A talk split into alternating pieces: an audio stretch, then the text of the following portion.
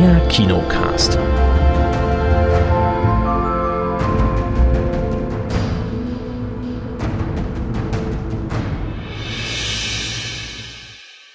Hallo und herzlich willkommen zum neuen Kinocast. Heute mal wieder in der äh, Besetzung vom Dezember. Nur Chris und ich. Hallo Chris. Einen wunderschönen guten Tag, hallo. Hallo, hallo. So. Und wir haben aber auch Filme mitgebracht. Nicht so viele Serien. Ähm, dafür ist die Kate zuständig, obwohl in die eine Serie habe ich reingeguckt, die bei ihr drin steht, aber die will ich natürlich nicht vorweggreifen. ähm, aber ich habe auch Serien geschaut, aber vielleicht spreche ich dann drüber, je nachdem. Wir haben auch einige Filme, nämlich aus der Sneak Preview den Kinostart der Woche, würde ich sagen. Der ist ja jetzt in der vergangenen Woche neu gestartet. Operation Fortune mit Jason Statham und Hugh Grant zum Beispiel in den Hauptrollen. Und Aubrey Plaza. Selbstverständlich. Von Von Guy. Ritchie. Jawohl. Der ja nicht mehr mit Madonna verheiratet ist und seitdem eigentlich ganz gute Filme wieder macht. Hm. Obwohl, wenn man die neuen äh, Instagram-Bilder von Madonna gesehen hat, huiui, was die da an sich, äh, was die da für Filter auflegt. Hat es nicht schon der Bielendorfer auch mal gesagt? Ja, ich habe äh, mir die Aufnahme angeschaut von äh, Galileo Big Pictures 2022, quasi dieser Jahresrückblick. Aha. Und da haben die das auch nochmal gebracht. Da habe ich zum ersten Mal gesehen jetzt. Oh, Hilfe, Hilfe. Gut, aber das soll nicht das Thema sein, denn wir, ich war ja nochmal im Kino mit meinem Kleinen, der wollte gerne äh, in den Film Der gestiefelte Kater, der letzte Wunsch. Und diesen Wunsch konnte ich ihm natürlich nicht abschlagen, obwohl es jetzt nicht sein letzter war, hoffe ich. Und ähm, genau, da, den haben wir uns angeschaut, weil es kam auch, es kam zwar so Räuber Hotzenplotz, läuft im Kino und irgendwie was lief noch, ähm, weiß nicht. Ah, das war alles nicht so. Also mal sehen, wann endlich mal wieder ein richtig guter Kinofilm kommt, der richtig viele Kinder reinzieht. Ich schätze mal, das wird dann irgendwie Asterix sein, so der Film, der nächste. Mal schauen. Oder hier diese ähm, äh, drei, Fra äh, drei Fragezeichen Kids hier, die auch kommen. Ja, dann Chris und ich, wir sind ja erklärte Fans des Films Clerks und Kevin Smith. Wir haben natürlich jetzt, wo es den zum Ausleihen gibt, digital, der leider nicht im Kino lief in Deutschland, genauso wie Clerks 2 lief leider, auch nicht im Kino, äh, haben wir uns mal Clerks 3 geklickt und haben quasi den Abschluss dieser Trilogie von Clerks mal angeschaut.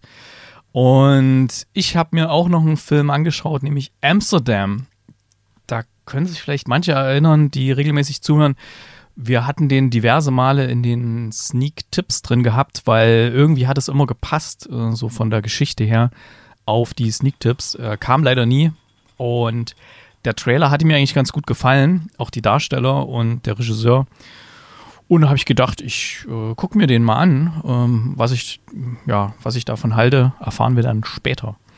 Fangen wir an. Operation Fortune.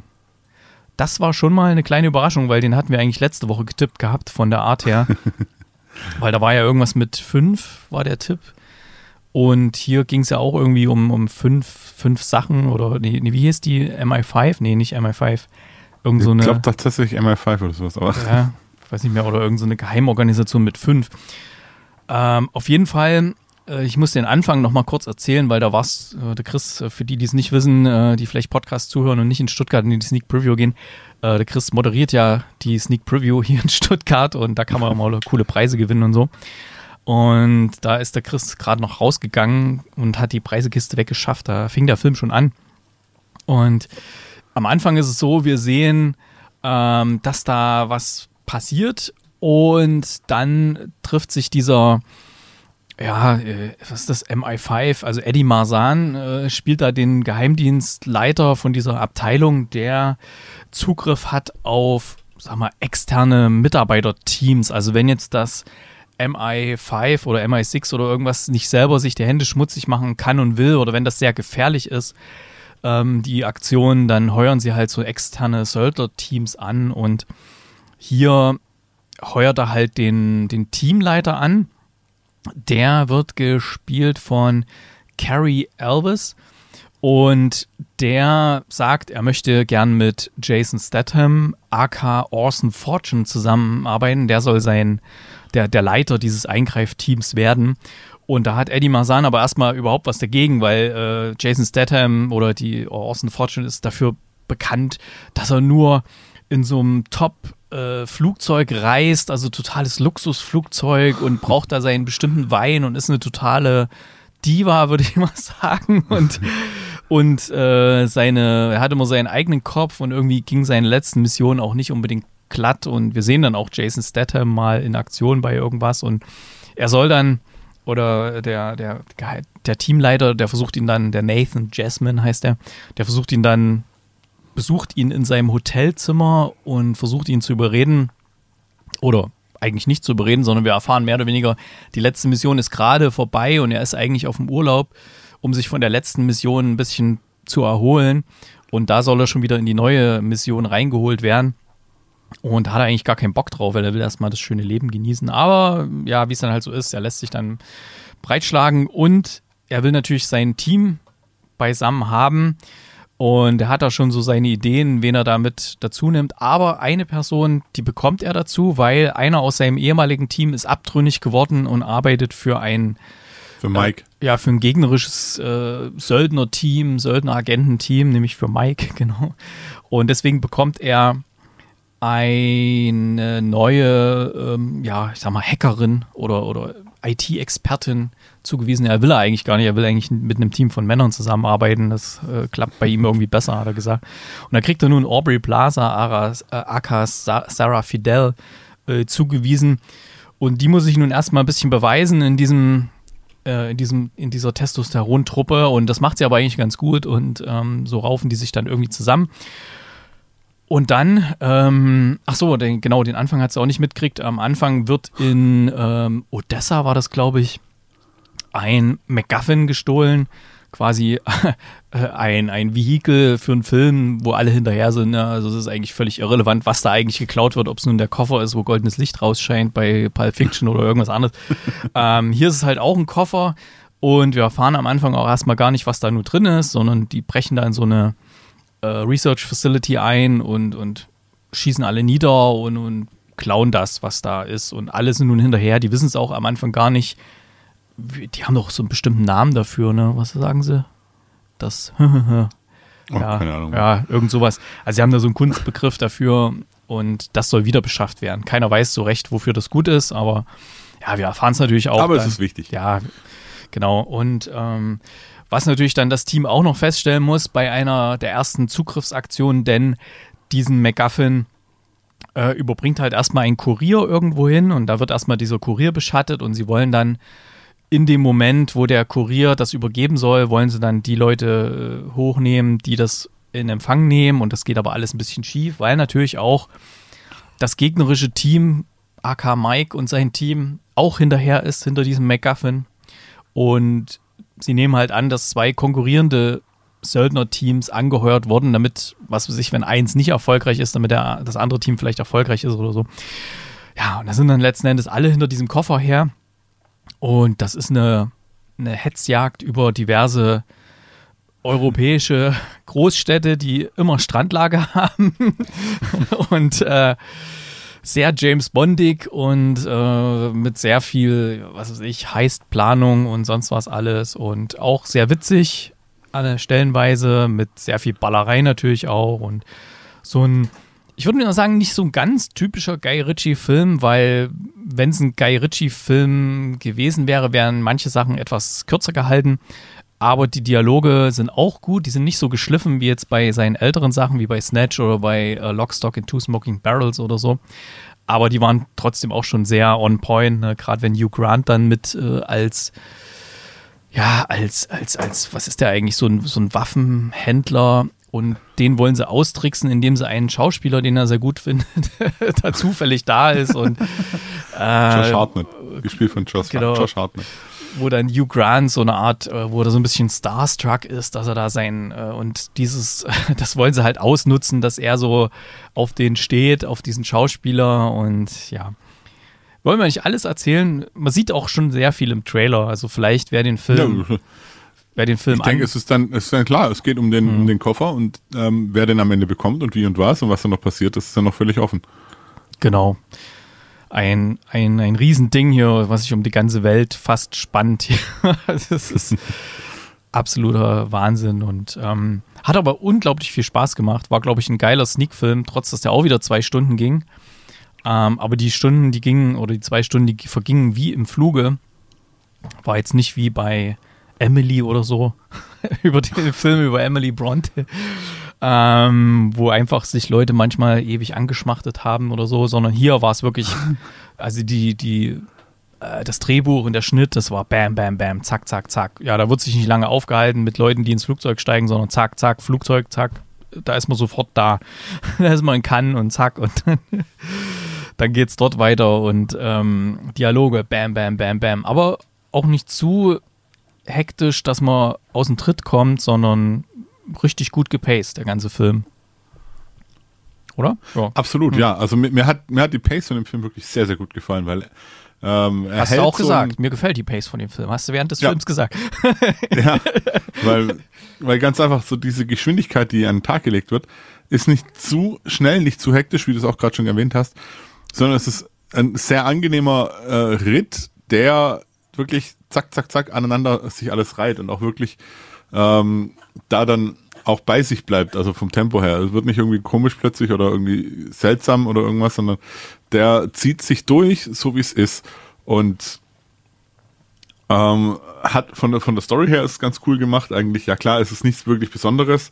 Äh, trotzdem ist es einfach, einfach cool umgesetzt auch. Und Jason Statham trägt das wirklich auch sehr gut. Äh, Aubrey Plaza, einfach mega aus, aus diesem mit Mix wirklich aus, aus Zynismus und, und äh, dann doch Wissen und, und, und, und schlag mich tot. Ich fand es ein bisschen seltsam, wo man sich überall reinhacken kann mit, mit quasi einem Fingerschnippen. Also das, aber gut, das hat der Film, glaube ich, einfach gebraucht auch. Aber ansonsten eigentlich eine recht runde Sache. Wie gesagt, äh, schönes Tempo und diese zwei Stunden Film, die waren rum wie nichts. Ja. Und das ist immer ein gutes Zeigen. Auf jeden dass Fall. Dass da keinerlei Langeweile aufkam. Auf jeden Fall. Ähm, am Drehbuch, also wir hatten ja schon erwähnt, Guy Ritchie hat Regie geführt. Am Drehbuch hat unter anderem Ivan Atkinson mitgeschrieben, der war Produzent von Cash Truck, wo ja auch mit Jason Statham ja. und so, der war ja auch ziemlich gut. Äh, Guy Ritchie hat natürlich auch am Drehbuch mitgeschrieben. Und ähm, ich glaube, also Guy Ritchie und Jason Statham, das funktioniert auch einfach. Irgendwie, die beiden, die verstehen sich wahrscheinlich total gut, auch am Filmset, dass da so eine lockere Atmosphäre ist. Und ja, ist einfach ein richtig cool anzusehender Film. Sieht top aus. Also der sieht wirklich aus wie ein James Bond-Film. Also wenn, ich hab's ja, ja auch. Es fehlt ja. so ein bisschen die Bond, äh, Bond der Ernsthaftigkeit. Ja, wobei mir waren diese ähm, Daniel Craig Bonds auch ein bisschen zu ernst. So, ich, ich mochte eigentlich auch so ein bisschen dieses suffisante, äh, Sean Connery-mäßige, weißt du, wenn er dann so in seinem Anzug und ah, die Frauen und ah, was weiß ich und dann, ähm, ich, ich mochte das eigentlich sehr auch, dieses, diese Art und Weise, diese, ja, diese Daniel Craig, die waren mir ein bisschen zu sehr Dark Knight-mäßig, so, ah, wir müssen der Figur jetzt so eine Tiefe geben hier mit ja, das mag alles werksgetreue Buchumsetzungen sein, aber ach, das, ich weiß nicht. Sie haben mir natürlich auch gefallen, aber ja, ich, ich habe es ja danach auch getwittert und äh, ich glaube auf Instagram auch mal, dass, äh, dass ich das, den Film als eine gute Bewerbung für Jason Statham sehe, der nächste Bond zu werden. Und ich glaube, also ich rede jetzt mal nur von mir als Bond-Fan. Ich kann natürlich nicht für die große Bond-Fan-Community sprechen, ja, aber ich würde Jason Statham sehr gerne als James Bond sehen, weil ich weiß, dass es funktionieren würde. Ich kaufe ihm einfach die Action-Szene auch ab, als wenn man da jetzt irgendjemanden nimmt. Ähm, es sind ja zum Beispiel auch der, der eine Typ, der das Love Interest von Emily in Paris äh, aus der zweiten Staffel, hier der, dieser Engländer ist ja zum Beispiel auch im Gespräch, weil man ja mal äh, einen farbigen nehmen möchte als James Bond oder so. Aber ich weiß nicht, ich würde es Jason Statham, der hat halt bewiesen, dass er Action kann, dass er da irgendwelchen bösen Buben auf die Fresse hauen kann. So. Deswegen würde ich ihm das einfach auch abkaufen und ich, ich würde sogar sagen, ich würde sogar so weit gehen zu sagen, ähm, Guy Ritchie sollte ruhig mal einen James Bond-Film inszenieren. Hey, ein englischer, ein englischer Regisseur, ja, der wirklich gute Leistung abgeliefert hat wir reden mal von der, von der Zeit außerhalb von der, seiner Hochzeit mit Madonna, wo er eine Scheiße gemacht hat. Ähm, ja, der, der könnte ruhig mal James Bond-Film machen. Warum nicht? Dann holt man vielleicht auch mal ein paar von den Jüngeren mit wieder mit ins Boot, James Bond-mäßig und ich würde es gern sehen. lange Rede, kurzer Sinn. ähm, auf jeden Fall hier diese Huts über die na, Kontinente kann man nicht sagen. Ich habe eigentlich noch ein bisschen drauf gewartet. Heutzutage ist ja so, bei solchen Filmen, die viel Geld kosten und ähm, so ein Thema haben, hast du meistens auch noch irgendwie so ein, zwei Szenen, die in China spielen, weil irgendwie, um den chinesischen Markt zu erschließen.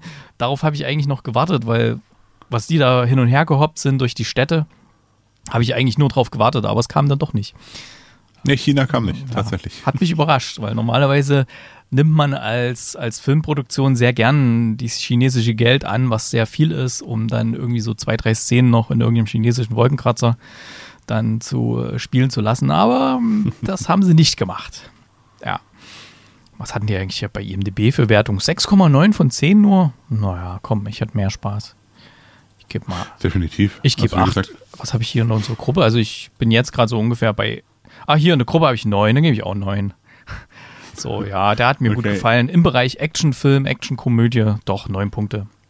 Ich habe ihn tatsächlich auch bei 9, weil ich eben, wie gesagt, die Pace einfach super, super mag und das einfach, ja, ein cooler Film ist, der einfach Spaß gemacht hat. Richtig Spaß gemacht hat, deswegen neun Punkte.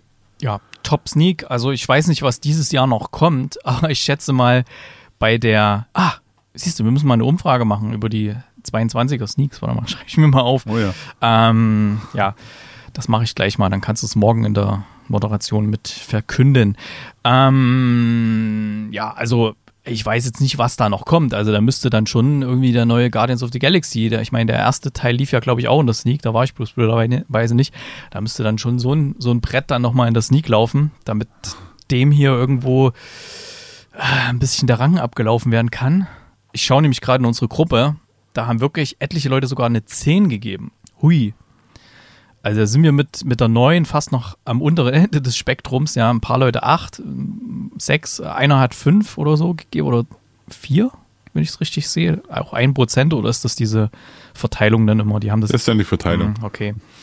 Ja, also sechs Punkte hat auf jeden Fall jemand gegeben. Ja, also krass. Und bis jetzt, wo sehe ich denn das hier mit der Weiterempfehlung da? Ach, hier 100%. oben. Hier oben, ja, bis jetzt 100% Weiterempfehlung, ja. Krass, krass, krass. Also ich drücke euch die Daumen, äh, liebe Zuhörerinnen und Zuhörer. Wenn ihr den in der Sneak Preview bekommt, dann freut euch auf jeden Fall. Es steht am Anfang kein Titel da, was sehr verwirrend war für viele. Also der Film fing an und irgendwie, ja, man hat ja am Anfang erstmal noch gar nicht gesehen. Äh, es sah nur erstmal ziemlich gut aus. Ja, die, die, da waren diese Action-Szenen in Odessa oder wo das war, in, diesem, in dieser Research Facility. Das sah schon mal sehr gut aus. Also war schon mal eine gute Stimmung im Saal und stand nicht da irgendwie äh, Bayerischer Rundfunk, das kleine Fernsehspiel oder so. Das, ähm, das war schon mal ganz gut. Ansonsten kann ich nur allen empfehlen, geht in den Film rein. Der läuft jetzt seit 5. Januar in den deutschen Kinos. Hm, meine, meine Tochter ist mit ihrem Freund ins Kino gegangen und den habe ich den Film empfohlen. Die sind dann aber doch in gestiefelten Kader auch gegangen. Also an demselben Tag, wo ich mit meinem Kleinen auch im Film war. Also wir sind nicht ins selbe Kino gegangen, sei dazu gesagt, aber ja. Und ich habe mich da ein bisschen gewundert, dass, äh, dass die nicht in den anderen Film gegangen sind. Aber ja, ich glaube, rückblickend hinterher, ich habe sie mal gefragt ähm, und sie waren wohl, Entschuldigung, also es waren natürlich einige Eltern im, in dem Film Der gestiefelte Kater. Und äh, ansonsten alles kleine Kinder und da waren sie irgendwie so mittendrin, so vom Alter her. und sie haben sich dann, glaube ich, auch gefragt, was sie da tun. Hm. Naja, ähm, wie lautet denn der, der Tipp für morgen, für die morgige Sneak Preview am 9.1.? Am 9.1. Die Sneak 1146 wird es dann sein. Lautet der Tipp in guten wie in schlechten Zeiten. Hm, da ist bis jetzt ein Tipp eingegangen von mir, weil ich habe gedacht, das könnte was mit, äh, mit Hochzeit zu tun haben. Deswegen läuft einer an mit einem Titel, wo das im Titel ist, also Shotgun Wedding läuft da an. Das wäre natürlich auch, äh, ich glaube, eine schöne Action-Comedy. Und Definitiv. Also das da hat eine neue, die neu ist bei uns in der Gruppe, hat nämlich auch mir gleich beigepflichtet. ja. Sie ist auch für Shotgun-Wedding, sagt sie. Na, mal schauen. Vielleicht kommt doch was ganz anderes. Wir haben ja bei, äh, vor zwei Wochen oder wann das war, hatten wir auch schon den Film Operation Fortune getippt. Ich war mir da sehr sicher. Deswegen habe ich ja selber auch, glaube ich, nichts anderes getippt, aber naja, gucken. Tja. Okay. So kann man sich täuschen manchmal. Ja. Wie schon erwähnt, ich war noch mal im Kino mit meinem Kleinen diesmal in Der gestiefelte Kater, der letzte Wunsch. Es war jetzt nicht unbedingt mein Wunsch, diesen Film zu sehen, denn vielleicht, ja, ich müsste mal, glaube ich, weit zurückspulen oder schon lange hier im Kinocast zuhören. Ähm, ich war 2011, war das, glaube ich, als der vorhergehende kam. Der, der vorhergehende Kinofilm von Gestiefelten Kader war ich da mit meiner Tochter damals drin, die ist mittlerweile groß, ne? Also, wie die Zeit vergeht. Und mir hat er nicht gefallen. Also der, puh, das war furchtbar, ne?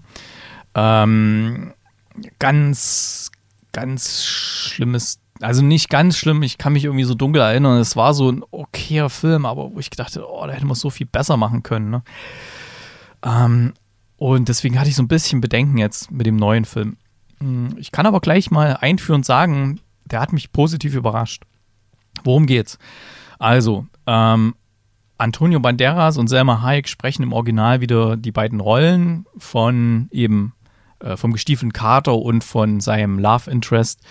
Und hier ist es so, der gestiefelte Kater ist mittlerweile ja ein bisschen älter geworden, hat sich etabliert in, in seiner Gegend, wo er ist und alle kennen ihn, das ist der große Held und ja, der tritt den, den Großen und Mächtigen so ein bisschen ähm, Robin Hood-mäßig so ein bisschen auf der Nase rum und äh, gibt den Armen das Geld und so. Und da ist er natürlich bei den, bei den Ärmeren sehr beliebt und beim Volk und bei den Mächtigen natürlich nicht. Und er ist auch äh, auf der Gesuchtliste und Wanted und so weiter. Und als eines Tages mal ein bisschen was schief geht, ähm, ist es dann so, dass er wirklich sein, sein letztes Leben äh, aushaucht, denn eine Katze hat ja bekanntlich neun Leben und er verliert sein achtes Leben, also sein vorletztes, besser gesagt, sein vorletztes Leben und hat dann quasi nur noch ein Leben. Er hat dann so eine, ja, so eine, so eine, so ein Dialog, wo er dann das erfährt, dass er noch ein Leben hat. Und dann ist ausgerechnet hinter ihm ein ganz fieser Kopfgeldjäger hinterher, der ihn tot oder lebend fangen will und preferred, also bevorzugt tot will er ihn fangen und davor hat er eine Riesenangst, weil er hat ja jetzt nur noch ein Leben und äh, irgendjemand sagt ihm dann, es gibt da so eine, ja, so eine, so eine Farm, da ist eine Frau, die kümmert sich um Katzen und da will er erstmal, da will er unterkommen, will er quasi den Rest seines Lebens verbringen und ja, diese Katzenfarm ist aber eher so eine Farm einer Katzen-Messi-Frau, die, äh, wo alle ganz schlimm leben und er richtet sich da aber irgendwie ein und äh, wurschtelt sich da so durch. Also der Film hat auch deutlich ein bisschen Tiefe, was ich sehr angenehm fand. Ähm, für Kinder sind dann wiederum irgendwelche lustigen Szenen mit dabei, aber als Erwachsener kann man schon so ein bisschen die Tiefe erkennen, die da drin steckt. Und dann gibt es aber noch so eine, so eine Party, die ihm auf den Fersen ist, nämlich äh, so ein Mädchen, die von drei Bären aufgezogen wurde. Ich glaube, da gibt es irgend so ein Märchen. Ich bin mir da also da äh, gibt es auf jeden Fall. Ja, da gibt es so ein Märchen, ja, ja. Äh, da gibt es ein Märchen, ich weiß aber nicht genau, ich kann es nicht greifen. Also ich weiß nicht, was das für eins ist, aber. Aber gibt es eins. Ja, ja, genau. Und die ist, äh, die sind hinter ihm auch her, die wollen ihn haben.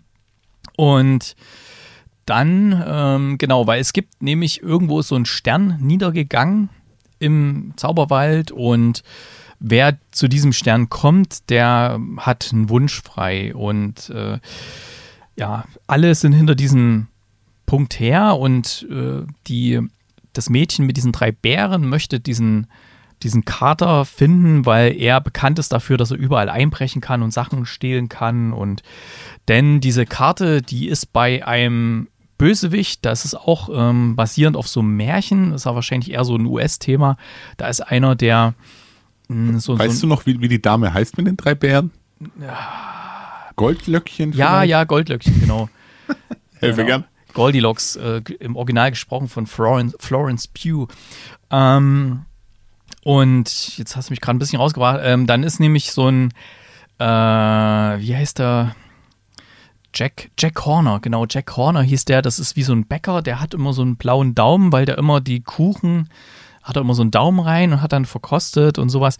Und das ist so ein, ich würde mal sagen, so ein Mäzen, äh, der hat alle möglichen magischen Sachen zusammengekauft in der ganzen Welt. Also der hat irgendwelche Einhorn, Einhornhörner, der hat irgendwelche anderen magischen Sachen, die man von irgendwoher kennt, aus irgendwelchen Märchen, hat er alles in so einer Art, in so einer, in seiner ganzen Schatzkammer. Unter anderem auch eben diese Karte zu diesem, zu diesem Stern. Und äh, die soll eben dort gestohlen werden.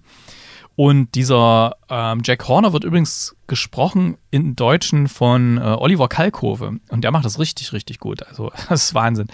Ähm, ja, das Goldlöckchen findet natürlich dann irgendwann den gestiefelten Kater, der natürlich gar nicht gestiefelt ist, weil der hat seine Sachen, seine Stiefel alle vergraben und ist da bei dieser Katzenmessi-Frau untergekommen und lässt sich aber dann doch ähm, dazu bringen, dort mitzumachen. Und ähm, letzten Endes sind aber dann verschiedene auf dem Weg, unter anderem auch ähm, Kitty, äh, die, die Kitty äh, gesprochen von Selma Hayek im Original und auch die deutsche Synchronstimme von Selma Hayek und was quasi so sein Love Interest ist, die mal was von ihm wollte und so begeben sich nun alle auf den Weg zu diesem Stern, aber bei dieser Karte, die hat eine Besonderheit, weil je nachdem, wer die führt, äh, ändert sich halt der Weg und ähm, ja, lange Rede, kurzer Sinn. Ähm, alle sind auf der Suche nach irgendwas, äh, jeder versucht jeden ein bisschen auszutricksen, es äh, sind große Abenteuer zu zu bestehen. Hatte ein bisschen was, äh, so die Reise dahin zu diesem Stern, so mit verschiedenen Leuten, die alle auf dem Weg dahin sind.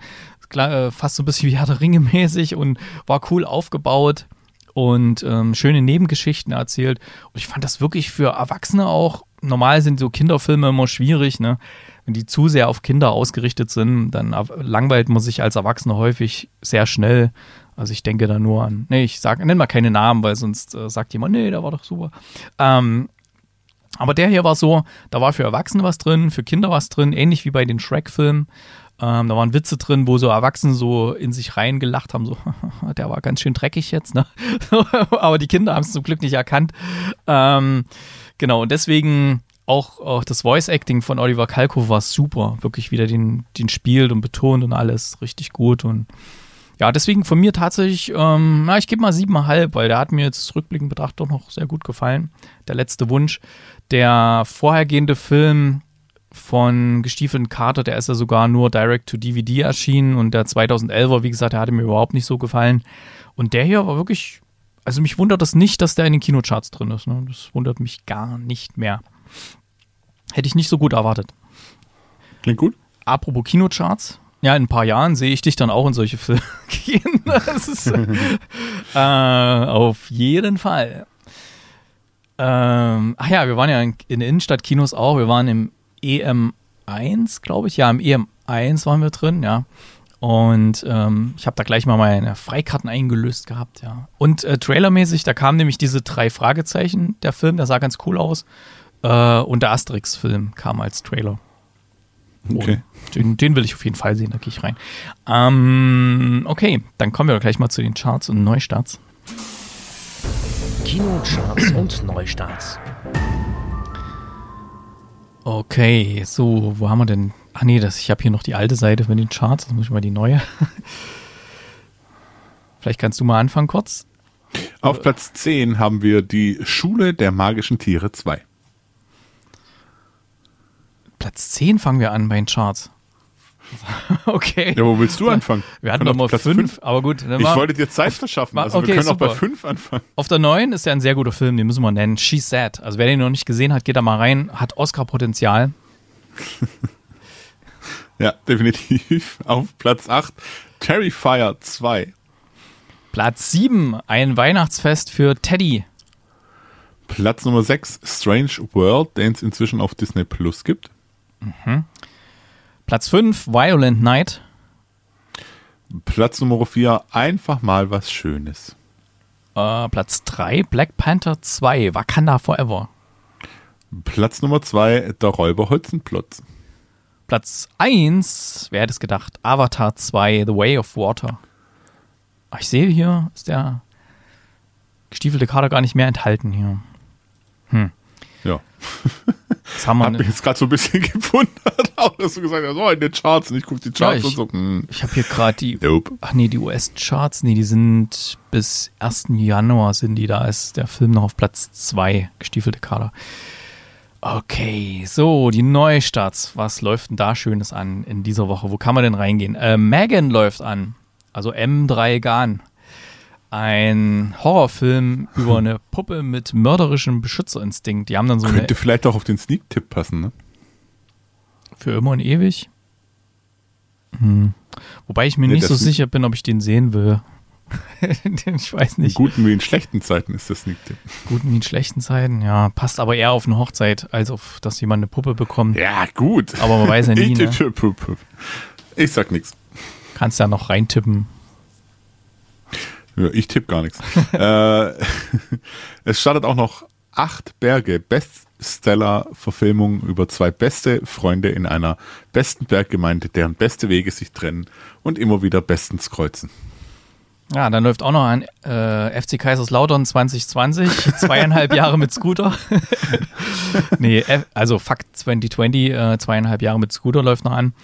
Äh, eine Doku, ein Doku-Drama, das schon in der Sneak Preview lief und wo, glaube ich, immer noch ein Screener für uns äh, offen ist. Also es hat dann geheißen, nee, ihr bekommt jetzt keinen. Wir wollten eigentlich da im Dezember, als der in der Sneak lief und wir den beide nicht sehen konnten, wollten wir den eigentlich haben. Hm. Ja. Ja, und dann hieß es, nee, ihr kriegt den dann kurz vor Kinostart. Kommt noch nichts. Ich glaube, ich muss da mal nachhaken. Mal gucken. Ja, aber, mal nachfragen. Ähm, genau, dann läuft an, jetzt wird es kompliziert, äh, Sevda Mekburi Istikamet. Istikamet, ein, ein Drama, ich nehme mal an, mal an ein türkisches Drama, ich habe keine Ahnung, worum es da geht. Und falls ich es falsch ausgesprochen habe, tut es mir sehr leid. Okay. Wahrscheinlich hast du jetzt alle in die Mütter beleidigt oder sowas. Jetzt stehen die alle bei dir vor der Tür.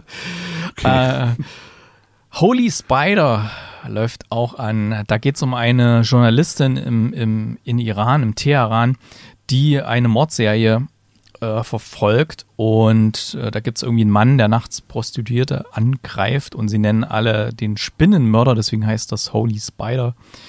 Und ähm, es gibt aber in der Öffentlichkeit ein sehr ja, gedecktes Interesse an diesem, an diesem ganzen Thema. Deswegen versucht sie das ein bisschen publik zu machen. Und ähm, ja, darum geht's.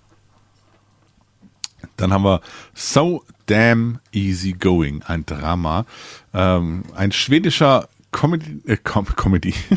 schwedischer Coming-of-Age-Film, in dem die Schülerin Joanna oder Joanna, du geile Sau, geboren, äh, dringend versucht, Geld für ihre ADHS-Medikamente aufzutreiben und sich inmitten des Trubels in ihre neue Klassenkameradin Aubrey verliebt.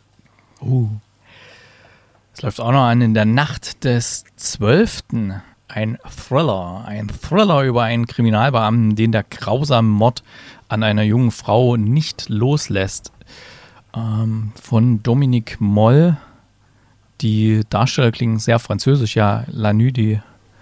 Ja, genau. Also, das ist ein französischer Film. Französischer Krimi. Oh.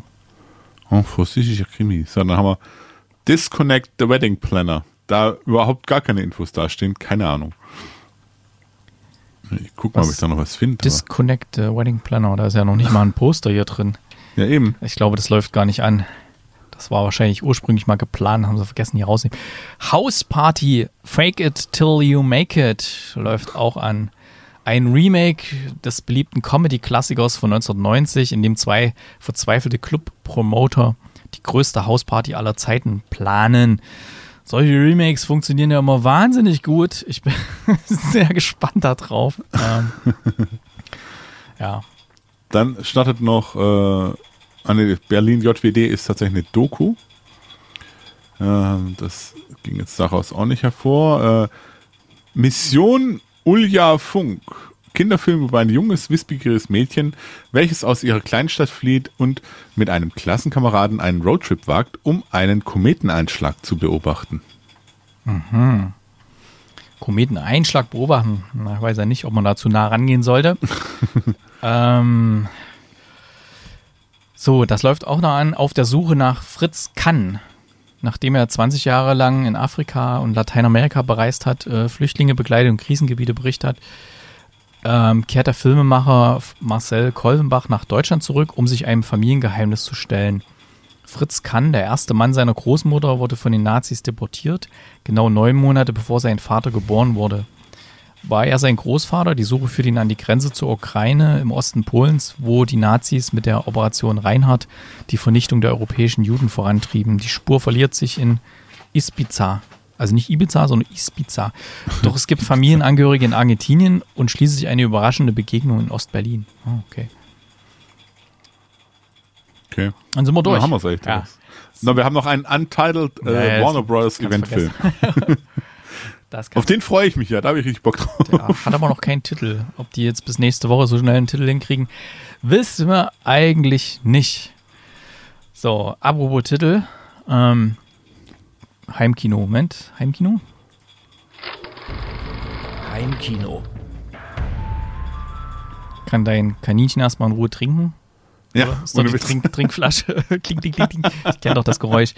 Ähm, Clerks 3, Chris. Vielleicht ist es mal Zeit, dass du was erzählst heute. Ja, ich musste kurz die Kaninchen doof anschlabern. Ähm, äh, mach trotzdem weiter. Das ist ganz hervorragend. Dann rede ich einfach ein bisschen lauter.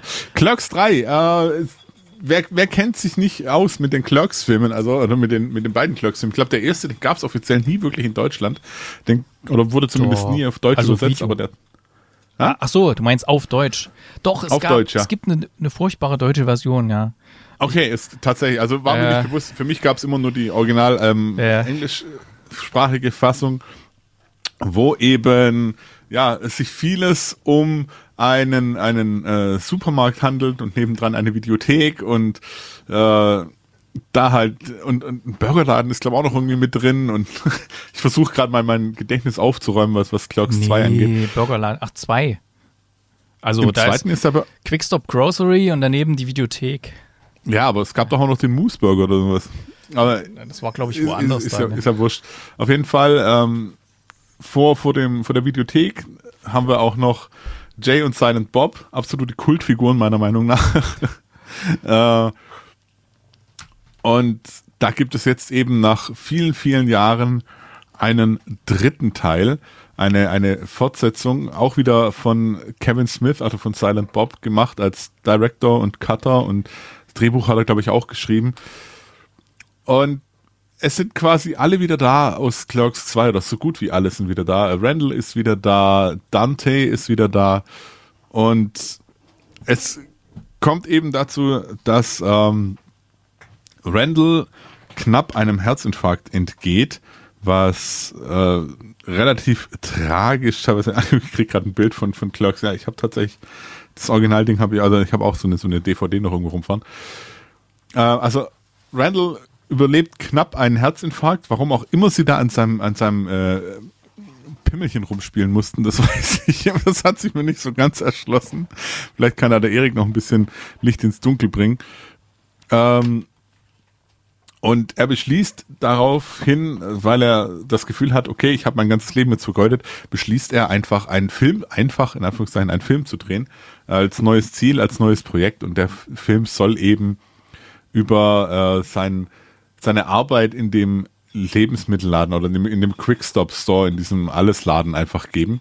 Äh, da, er sammelt also alle Leute drumherum, die da immer da sind, die auch da immer äh, ja, mehr oder weniger Gäste sind oder halt ja in, in nebenan wohnen. So halt auch Jay und Silent Bob und alles ist sehr, sehr lustig, wie die da schon mal sich zusammenstellen. Ganz kleinen Moment kurz.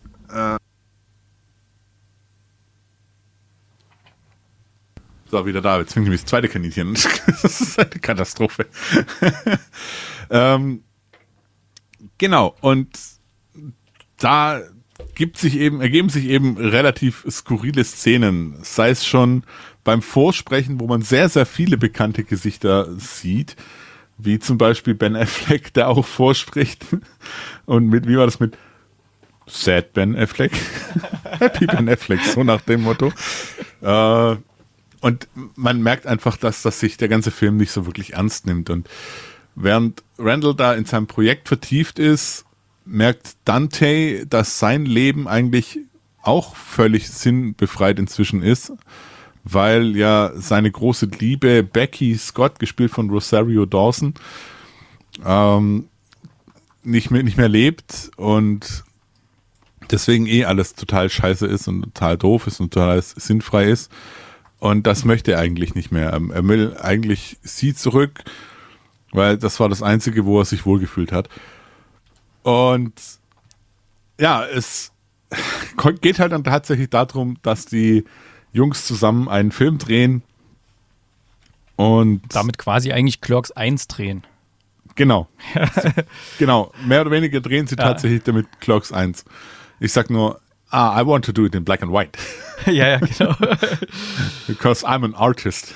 Und dann stellen sie tatsächlich auch so die Szenen nach, wie die, die quasi fast Eröffnungsszene von äh, Clerks, wo der so ein Katzenklo auf der Theke steht und dann Ja. die Katze und da steht ein Kunde davor. So, hä? Also, Ja, also, also kom komplett, komplett skurril teilweise, aber halt ein Film, der ganz arg viel Fanservice liefert. Also richtig viel Fanservice liefert. Und äh, tatsächlich mich auch irgendwo erwischt hat. Ein bisschen kalt sogar erwischt hat hinten raus. Ähm, und ich, ich, fand ihn, ich fand ihn recht schön gedreht. Also ich fand die Idee witzig, ich fand die Sprüche witzig. Also unbedingt auf Englisch natürlich schauen, weil da noch viel mehr dann äh, funzt und, und reinrutscht. Äh, ja, äh, mir hat er echt Spaß gemacht. Also ich weiß nicht, wie es dir jetzt ging damit. Also ich, hat, ich hatte wirklich, ich habe mich abgeholt gefühlt von der Geschichte. Ich mag, ich mag die Charaktere. Äh, es ist einfach, ja, ich fand's, ich fand's cool. Ich fand's einfach cool gemacht und schön gemacht. Äh, ich, ja, Ich kann ihn nur empfehlen. Also wenn man Clerks 2 damals mal gesehen hat, kann ich ihn empfehlen. Wenn man Cl- Clerks 2 nicht gesehen hat. Erotica. das, das, bleibt total hängen bei Clerks 2 irgendwie. Ja, aber ich glaube, wenn man mit Clerks nichts anfangen konnte oder den zweiten nicht gesehen hat, dann bringt einem der dritte eigentlich nichts, glaube ich. Ja, ich glaube, wer Clerks 1 gesehen hat, da, damit sollte man auf jeden Fall anfangen. Ähm, und äh, ja, wer den gesehen hat, guckt dann sowieso Clerks 2, wenn, wenn einem der gefallen hat. Und dann kann man den dritten auch noch schauen. Mir war der von der Story her teilweise ein bisschen zu dünne und ähm, die Dialoge waren jetzt nicht so gut wie jetzt bei den anderen von, von der Art her, wie es geschrieben war. Es war mir ein bisschen zu viel Kevin Smith da drin, also mit seinen, mit seinen Heart Attack, dass das nun auf, äh, auf den hier, auf Randall projiziert wurde und so. Also Kevin Smith hatte ja auch erhebliche gesundheitliche Probleme und das projizierte ihn nun auf seine Figur da im Film, ne? Und Ja. was ich aber sehr schön fand, war natürlich, dass quasi alle aus Clerks 1 irgendwie wieder mit dabei waren. Selbst die Eierfrau oder die, die Frau, die die Milch äh, kontrolliert da nach einem Ja. späteren Datum oder die, die äh, die Besamung äh, für die Käfigtiere und so was. Ähm, ja, und dann natürlich auch ähm, Eishockey oben auf dem Dach spielen und so. Ja, das ist einfach Okay. großartig. Auch die wechselnden Trikots waren einfach großartig.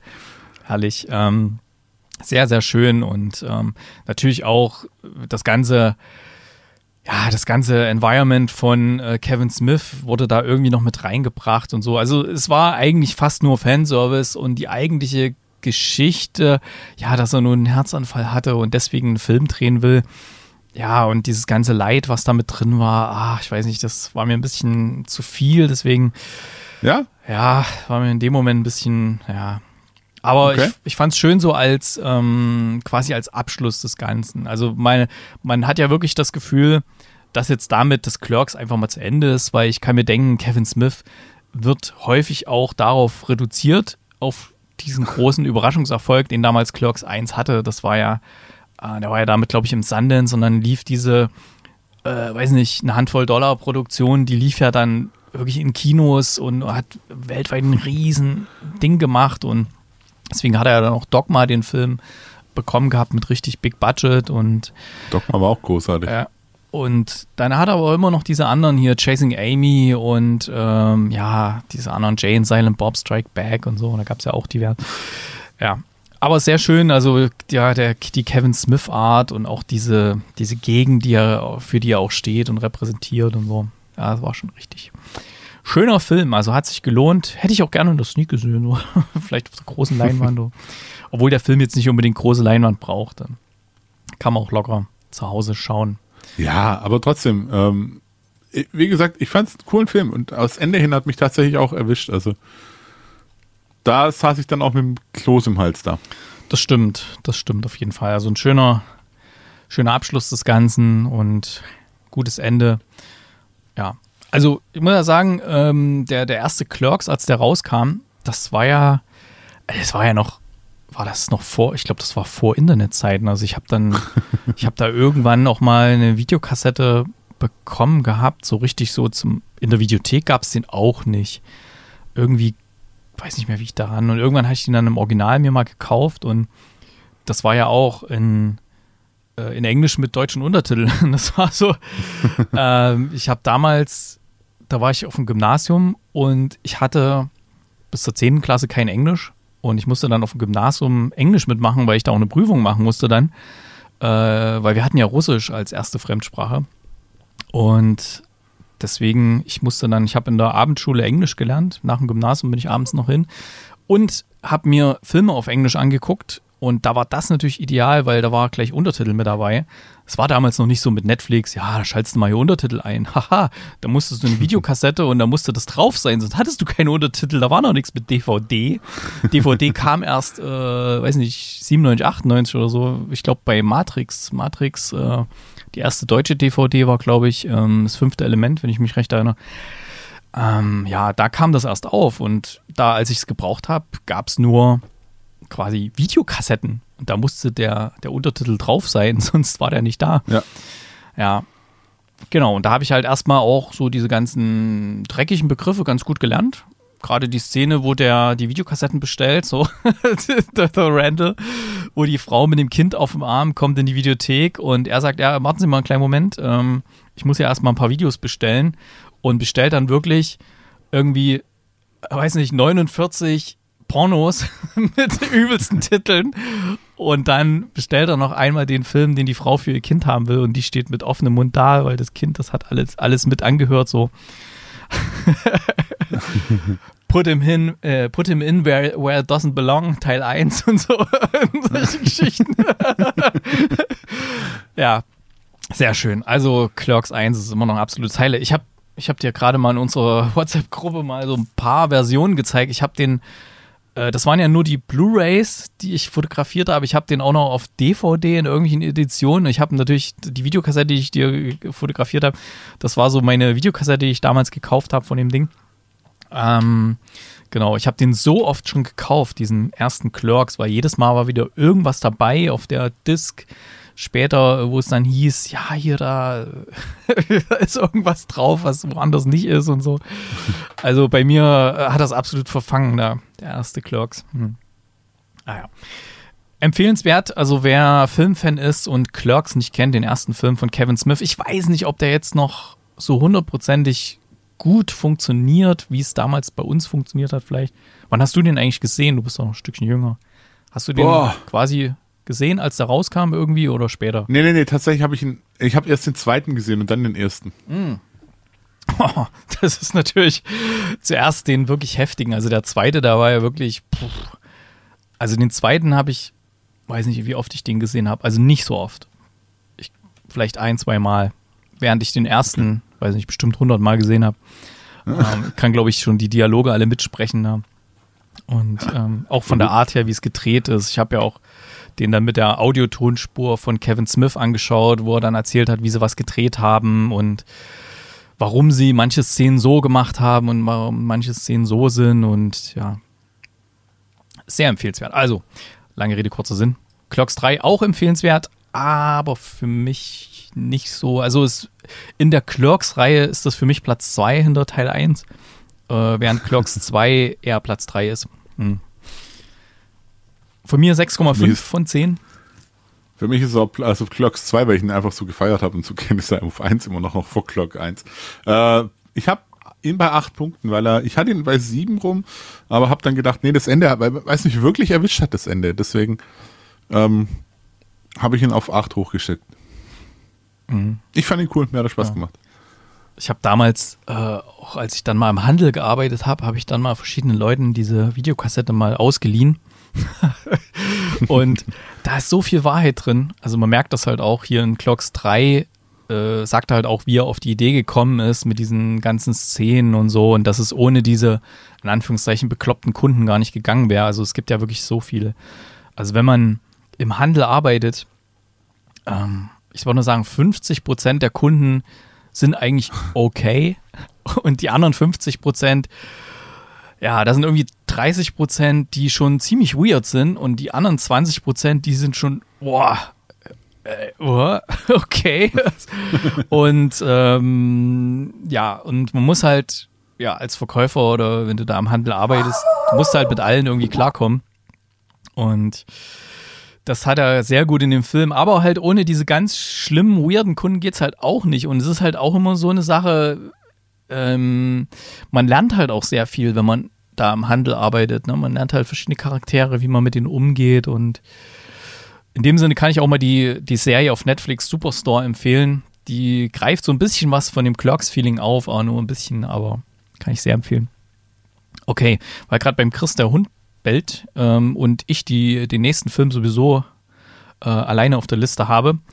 Jetzt ist neu verfügbar. Ich gucke nachher nochmal nach, wo ich den geguckt habe. Ähm, der Film Amsterdam. Und das ist ja der neue Film von äh, David O. Russell. Und ähm, ja, David O. Russell könnte man kennen äh, für Silver Linings Playbook, für den Oscar-nominierten Film, für äh, Three Kings, äh, für The Fighter Oscar nominiert und so weiter und so fort. Also ihr könnt ja einfach mal den Namen nachschauen. Also als Regie Joy, alles außergewöhnlich, auch Oscar nominiert. American Hustle, Oscar nominiert. Oder ich weiß gar nicht, wo er jetzt gewonnen hat. Irgendwo hat er bestimmt auch gewonnen. Und deswegen, ich habe den Trailer gesehen, Christian Bale gesehen, Margot Robbie gesehen, John David Washington gesehen äh, Anna Taylor Joy, äh, Anya Taylor Joy gesehen, hier, die man kennt aus ähm, hier dieser Schachserie äh, Queen's Gambit. Und Chris Rock ist mit dabei, Michael Shannon ist mit dabei, den ich ja sehr schätze, Rami Malek ist dabei, Zoe Saldana, Taylor Swift, hier für die Kate, Robert De Niro ist mit dabei in dem Film. Und der Trailer sah aus wie eine, dass eine, eine, eine Clique von coolen Leuten in Amsterdam irgendwie zusammengekommen ist, um dann in, in der alten Welt, also in, äh, nee, nicht in der alten Welt, in der neuen Welt, dann in, in New York, dann ähm, ein großes Verbrechen zu verüben oder sowas. Und der Film ist überhaupt nicht so. Also der Film ist eine, ein, ein sehr tragischer Film, denn er beginnt damit, dass verschiedene Leute sich im Krieg treffen.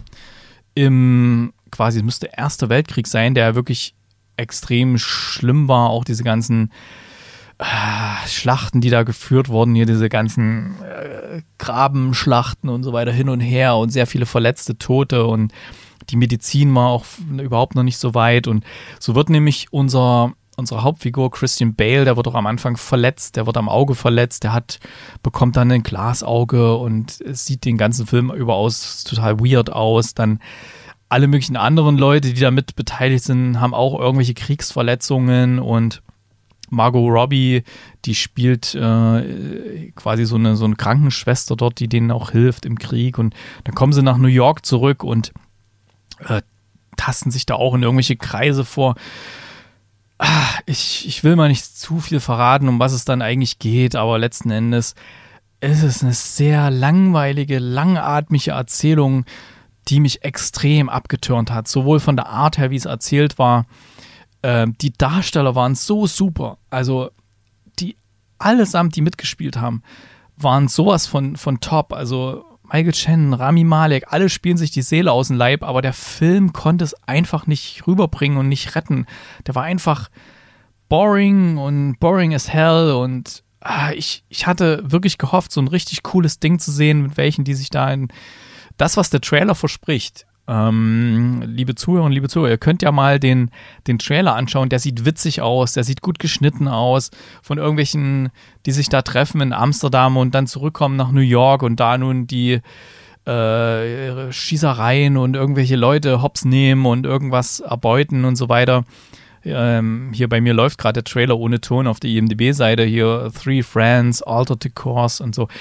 Der Film ist überhaupt nicht so. Es ist zwei Stunden und 14 Minuten Hochglanz Darsteller in einer gepflegten Langeweile. natürlich gutes, äh, gutes Lokal, äh, nicht Lokal, Zeitkolorit. Also es spielt ja in den 30er Jahren. Ähm, also ich denke mal, eine Oscar-Nominierung für die äh, für das Setting und für die Kostüme und so weiter wird da bestimmt drin sein.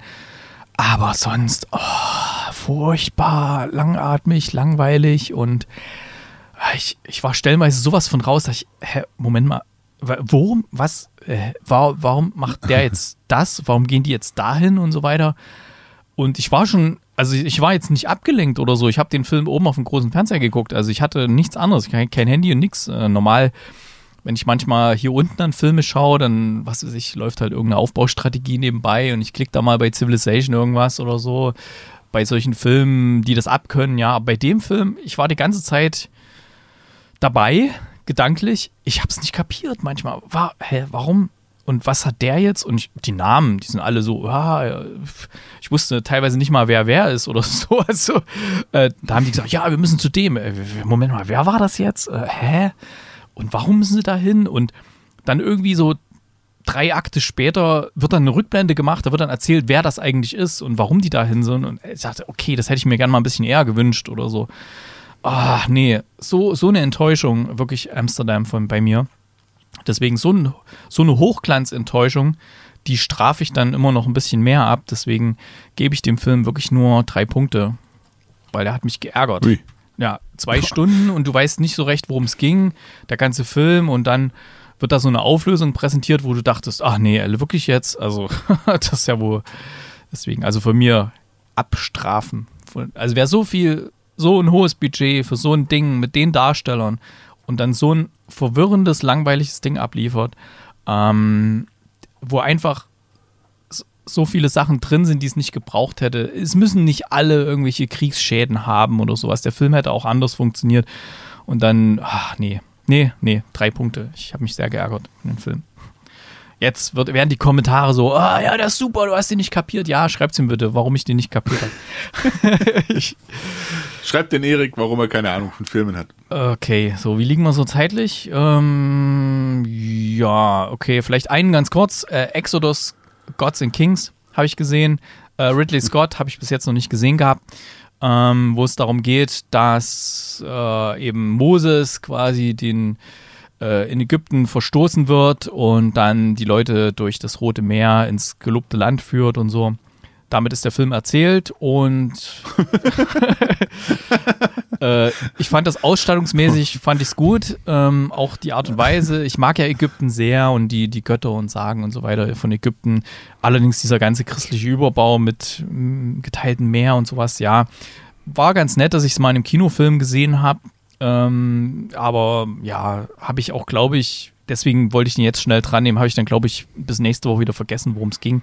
Ähm, war, war gut inszeniert und äh, war auch ein bisschen spannend. Äh, als ich gehört habe, Moses ist, ist, da, da wusste ich schon, ah, okay, der hat auch irgendwas mit dem Meer da geteilt und so. Das, ähm, darauf habe ich dann gewartet und das ist natürlich auch dann also ich wusste schon ein bisschen, wie es ausgeht. Äh, Spoiler. Genau, Spoiler, Spoiler. Äh, ich wusste schon ein bisschen, wie es weitergeht, aber es war gut inszeniert und zwar Ridley Scott-mäßig typisch, deswegen ich gebe dem Film sechs Punkte. Und bis nächste Woche habe ich den vergessen, deswegen muss ich den jetzt mal dran nehmen. Okay. Geil. Dann äh, sind wir ja soweit hier durch. Die Kate. Ah, nee, halt, ein was kurz. Ich habe The Glass Onion geschaut was ja okay. die Kate letzte Woche empfohlen hatte. Den habe ich tatsächlich gestern geschaut. Hast du den schon gesehen? Nur 20 Minuten, da fehlt mir noch ein bisschen was. Also. Ähm, ich fand ihn tatsächlich sehr gut. Ähm, ich fand ihn wirklich gut, war eine gute Empfehlung von der Kate. Ähm, die, das Ende ist, ja, ähm, ich muss mal spoilersfrei bleiben wo ich mir gesagt habe, das Ende hätte jetzt unbedingt so einen Top-Ermittler nicht gebraucht. Ähm, mehr sage ich mal dazu nicht. Also wer den schon gesehen hat, weiß, was ich damit meine. Äh, weil es wird ja Benoit Blanc dort eingeladen, der ähm, dort ermitteln soll. Und ja, er findet das auch raus. Großartige Darsteller und hat echt viel Spaß gemacht von mir. 7,5 von 10. Wer die Story hören möchte, muss mal in die vorhergehende Episode reinhören. Mal gucken, was da Chris dann irgendwann mal gibt, wenn er es fertig geruht hat haben wir doch noch einige Filme abgehandelt. Huiuiui. Aber hallo. Ähm, die Serie, die erste habe ich auch geschaut, die bei der Kate drinsteht, nämlich Players. Die hat sie ja letzte Woche empfohlen gehabt. Ja. Da rede ich aber dann mit, mit ihr dann drüber, wenn sie wieder mal dabei ist. Okay, ähm, dann auf zu den Musiktipps. Music. Chris, was hast du da für einen Musiktipp? Dies habe ich vorbereitet. ich habe von Rebuilder Le Grand Fromage. Das aus dem Film äh, Clerks 3. Aus Clerks, der große Käse. ist ja ein ja. komisches, ja. Einfach mal reinhören, ich, ich mag den Text. Aber wo reinhören? Ich muss mir auch noch was raussuchen. Für alle, die jetzt zuhören, hier kommt ein kleiner Schnitt. So, jetzt muss ich erstmal in Ruhe raussuchen. äh, ja, doch, ich habe was. Ähm, ich weiß nicht, aus welchem Film das ist. Ich hatte irgendeinen Film oder eine Serie geschaut.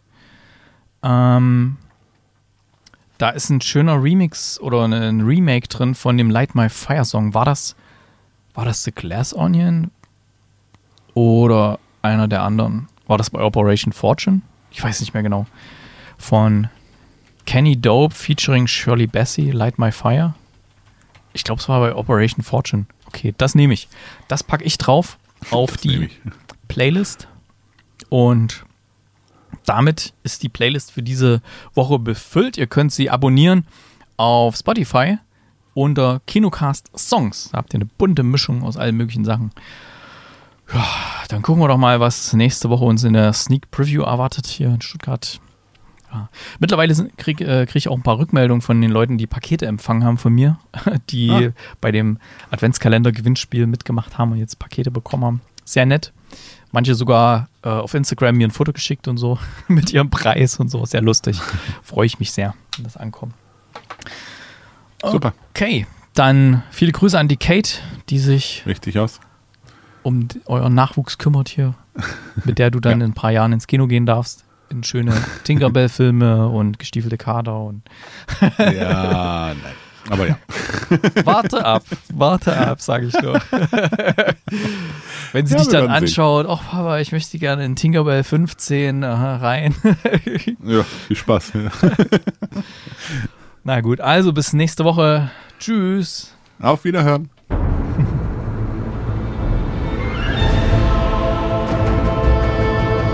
Der Kinocast.